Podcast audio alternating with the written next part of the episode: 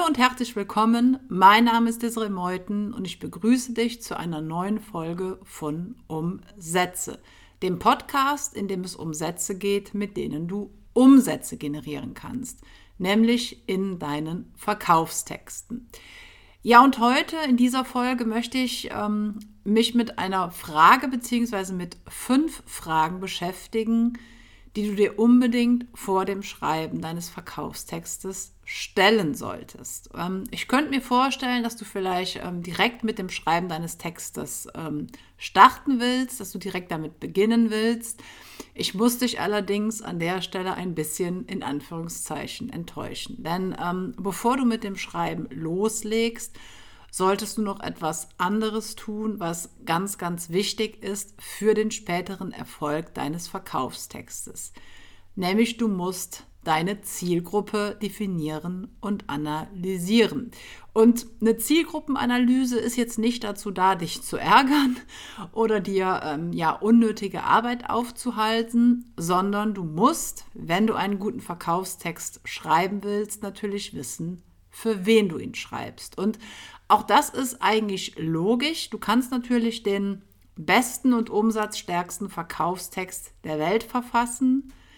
Wenn er für deine Leser nicht relevant ist, dann wirst du damit auch keine Umsätze generieren. Ne? Unabhängig davon, ob er sprachlich und psychologisch gut aufbereitet ist. So, das bedeutet in der Folge, dass eine Zielgruppenanalyse, die dir vielleicht auf den ersten Blick nach mehr Arbeit vorkommt, eigentlich gar keine Mehrarbeit ist, zumindest äh, nicht in einem zweiten Schritt, sondern sie spart dir so gesehen sogar Arbeit. Und das aus zwei Gründen. Erstens, weil du dann, wenn du jetzt Zeit und Arbeit in deinen Verkaufstext investierst, diese Arbeit und Zeit nicht umsonst war. Das ist der erste Grund. Und der zweite Grund ist, und das kann ich auch aus eigener Erfahrung wirklich bestätigen, dass du ähm, oder dass dir das Schreiben viel, viel leichter und viel, viel schneller von der Hand geht, wenn du weißt, wer später deinen Text auch liest. Das heißt, wenn du beim Schreiben weißt, für wen dein Text ist und wenn du beim Schreiben ein Bild deiner Zielgruppe bzw. deines Wunschkunden vor Augen hast.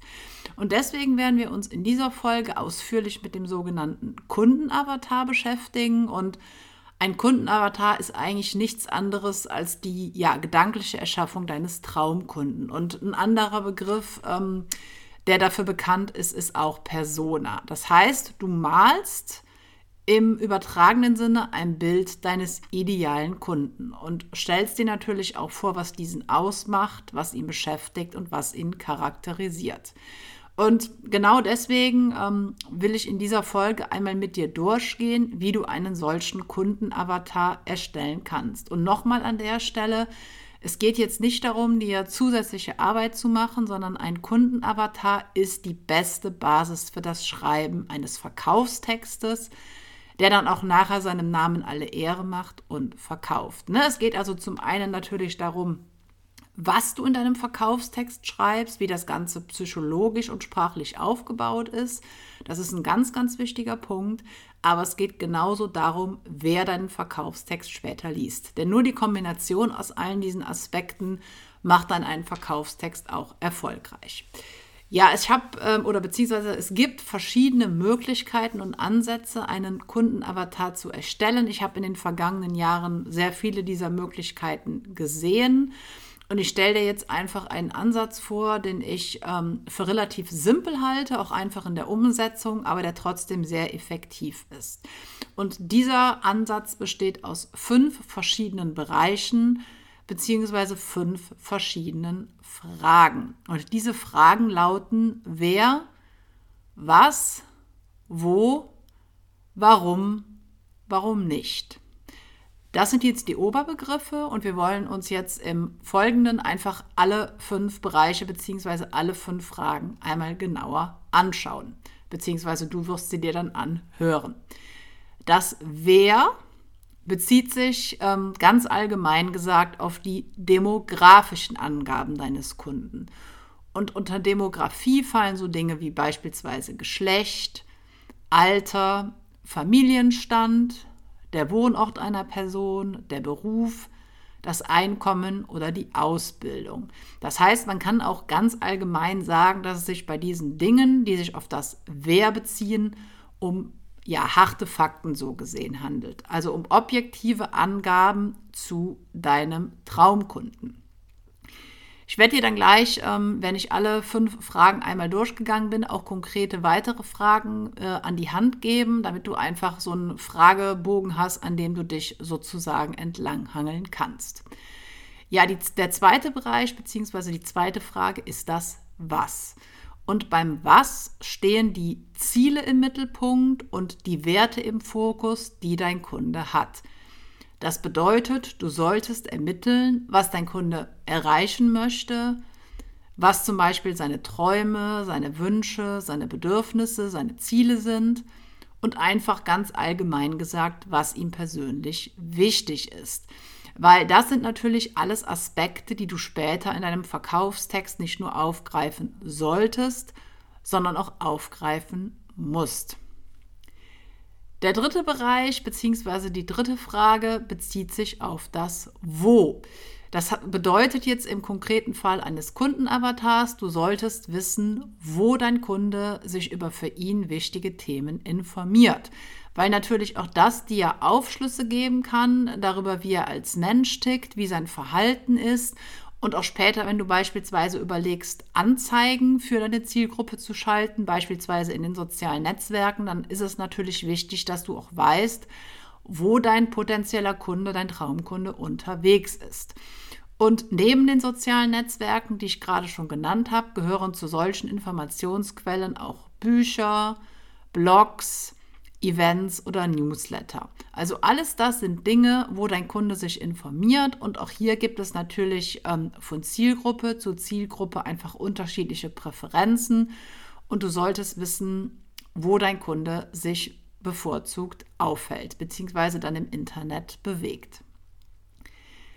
Ja, der vierte Punkt bzw. der vierte Bereich oder die vierte Frage ähm, fokussiert sich auf das Warum.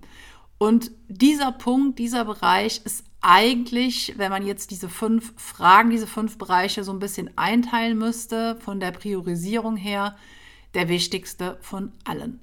Denn hierbei geht es um das, was deinen Kunden motiviert. Beispielsweise dein Produkt zu kaufen oder deine Dienstleistung zu kaufen. So, und was fällt jetzt unter den Punkt Warum? In erster Linie sind es vor allen Dingen die Herausforderungen und Probleme, die dein Kunde hat, die dein Kunde bewältigen möchte, die dein Kunde verhindern möchte oder die er verringern möchte. Ähm, das ist psychologisch auch relativ leicht erklärbar. Wir Menschen sind ungemein motiviert, ähm, eine negative, eine negative Situation zu verringern oder halt im besten Fall auch komplett aufzulösen weil wir natürlich, wenn wir diese negative Situation erleben, damit auch negative Emotionen einhergehen, negative Gedanken, negative Erlebnisse. Und wir sind natürlich als Menschen dann sehr bestrebt, genau solche negativen Dinge einfach aus unserem Leben zu verbannen. Das heißt, hier solltest du genau wissen, mit welchen Herausforderungen und Problemen dein Traumkunde beschäftigt ist. Weil natürlich im Idealfall sollte es zumindest sein, dein Produkt, deine Dienstleistung oder was auch immer du verkaufst, die Lösung für diese Herausforderungen und Probleme sein sollte. Ja, der fünfte Bereich bzw. die fünfte Frage adressiert das Warum nicht. Also es ist so ein bisschen das Gegenteil zum Warum. Ähm, auch dieser Punkt bzw. Bereich ist nicht zu vernachlässigen, ähm, da er sich auf die Dinge bezieht, die einem Kauf möglicherweise entgegenstehen könnten. Das heißt, es geht hier nicht um das, was einen Kauf verursachen oder auslösen könnte, sondern um das, was einen Kauf verhindern könnte. Und hierbei sind vor allen Dingen Glaubenssätze gemeint, hier sind Einwände gemeint, hier sind Zweifel und Unsicherheiten gemeint, also alles das, was du möglicherweise auch von dir selbst kennst, was schon in der Vergangenheit bei dir einen Kauf verhindert hat. Darum geht es und, und, und es geht auch um die Rolle, die dein Kunde im Kaufprozess hat. Also gerade wenn du beispielsweise mit einer Zielgruppe agierst, die vielleicht noch selbst einen Vorgesetzten oder eine Vorgesetzte hat, die dann letztendlich die Entscheidung trifft, dann musst du das natürlich wissen, weil du natürlich dann in deinem Verkaufstext auch entsprechend argumentieren musst. Ja, und ich habe jetzt einfach mal diese fünf Oberbereiche, so nenne ich es jetzt mal, in konkrete Fragen umformuliert und ich würde, würde dir diese Fragen jetzt einfach an der Stelle mal vortragen. Wenn du jetzt nicht mitschreiben kannst, dann hast du die Möglichkeit, dir im ähm, Beschreibungstext zu dieser Folge meine 14-tägige E-Mail-Reihe zu sichern, in 14 Tagen zu deinem Verkaufstext. Und da ist das Ganze auch nochmal schriftlich festgehalten. Und du findest in dieser E-Mail-Serie auch noch ähm, den Link zu einem kostenlosen Dokument, wo dir die ähm, Erstellung deines Kundenavatars nochmal was vereinfacht wird, weil ich da auch alle Fragen und Oberbereiche nochmal schriftlich für dich aufgelistet habe. Wie gesagt, du findest den Link zu dieser kostenlosen E-Mail-Serie im Beschreibungstext zu dieser Folge. Ja, die Fragen, die du im Rahmen der Erstellung deines Kundenavatars beantworten solltest, sind, welches Geschlecht hat dein Kunde? Wie alt ist dein Kunde? Welchen Familienstand hat dein Kunde? Wo wohnt dein Kunde? Was ist sein Beruf? Wie hoch ist sein Einkommen? Welche Ausbildung hat er gemacht? Was ist sein Lieblingszitat? Was sind seine Ziele? Was sind seine Werte? Welche Bücher und Blogs liest er? Welche Events besucht er? Wer sind seine Vorbilder? Welche Newsletter hat er abonniert? Welche soziale Netzwerke nutzt er? Was sind seine Herausforderungen? Was sind seine Probleme?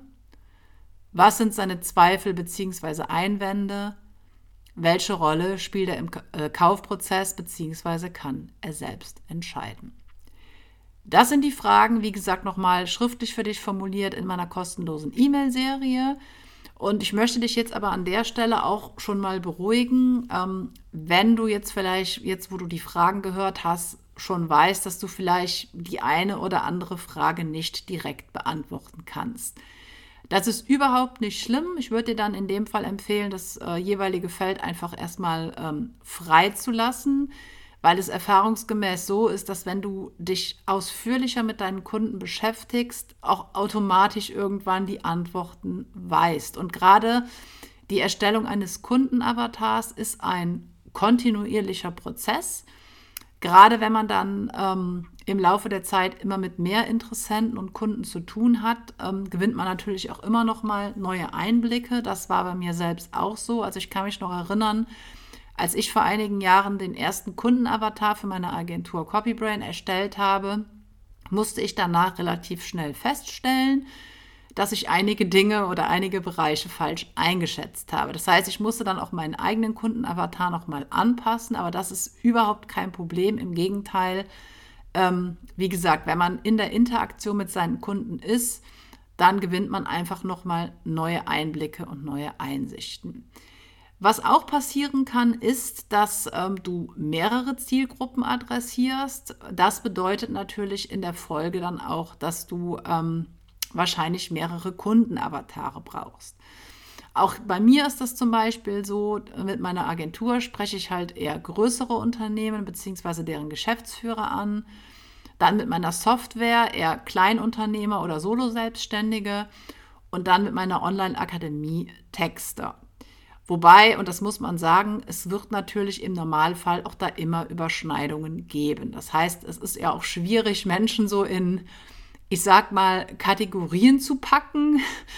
ähm, das ist immer, sage ich mal, kann eine Schwierigkeit sein, aber es geht beim Kundenavatar auch erstmal einfach nur darum, dass du fühlst, verstehst, weißt, wen du mit deinem Verkaufstext ansprechen möchtest. Also das ist eigentlich so die, ja, die wichtigste Intention hinter der Erstellung eines Kundenavatars.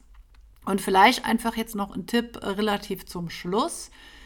Mir persönlich ist es zum Beispiel auch leicht gefallen ähm, oder leichter gefallen, meinen Kundenavatar zu erstellen, als ich mir ein hypothetisches Foto für meinen Kundenavatar im Internet rausgesucht habe. Also du solltest das natürlich logischerweise dann nur intern verwenden und nicht äh, irgendwelche Menschen, deren Fotos du im Internet gefunden hast, dann in öffentlichen Präsentationen ähm, einfügen, das natürlich nicht. Aber wenn man das nur intern verwendet, ist das ähm, völlig in Ordnung, weil es einfach dabei helfen kann, dass man seinen Kundenavatar nicht nur in ja, Worten beschreibt, sondern dass man tatsächlich auch ein reales Bild vor Augen hat. Das Foto allerdings solltest du natürlich erst dann aussuchen, wenn du die anderen Bereiche festgelegt hast, beziehungsweise die Fragen beantwortet hast, weil sich natürlich daraus ergibt, welches Foto passen könnte. Ja, für heute war es das jetzt erstmal. Ähm, Nochmal einfach als Zusammenfassung. Du solltest vorschreiben, bevor du mit dem Schreiben deines Verkaufstextes beginnst, einfach festlegen, wer ist dein, äh, dein Traumkunde, was macht deinen Traumkunden aus, wo hält sich dein Traumkunde im Wesentlichen auf, warum handelt dein Traumkunde und warum handelt dein Traumkunde möglicherweise nicht. Wie gesagt, den Link zu meiner E-Mail-Serie findest du in der Folgenbeschreibung. Und ja, ansonsten danke ich dir für deine Zeit, für deine Aufmerksamkeit, auch wenn es heute jetzt nicht konkret ums Schreiben ging. Und dann hoffe ich, dass wir uns in der nächsten Folge von Umsätze wiederhören.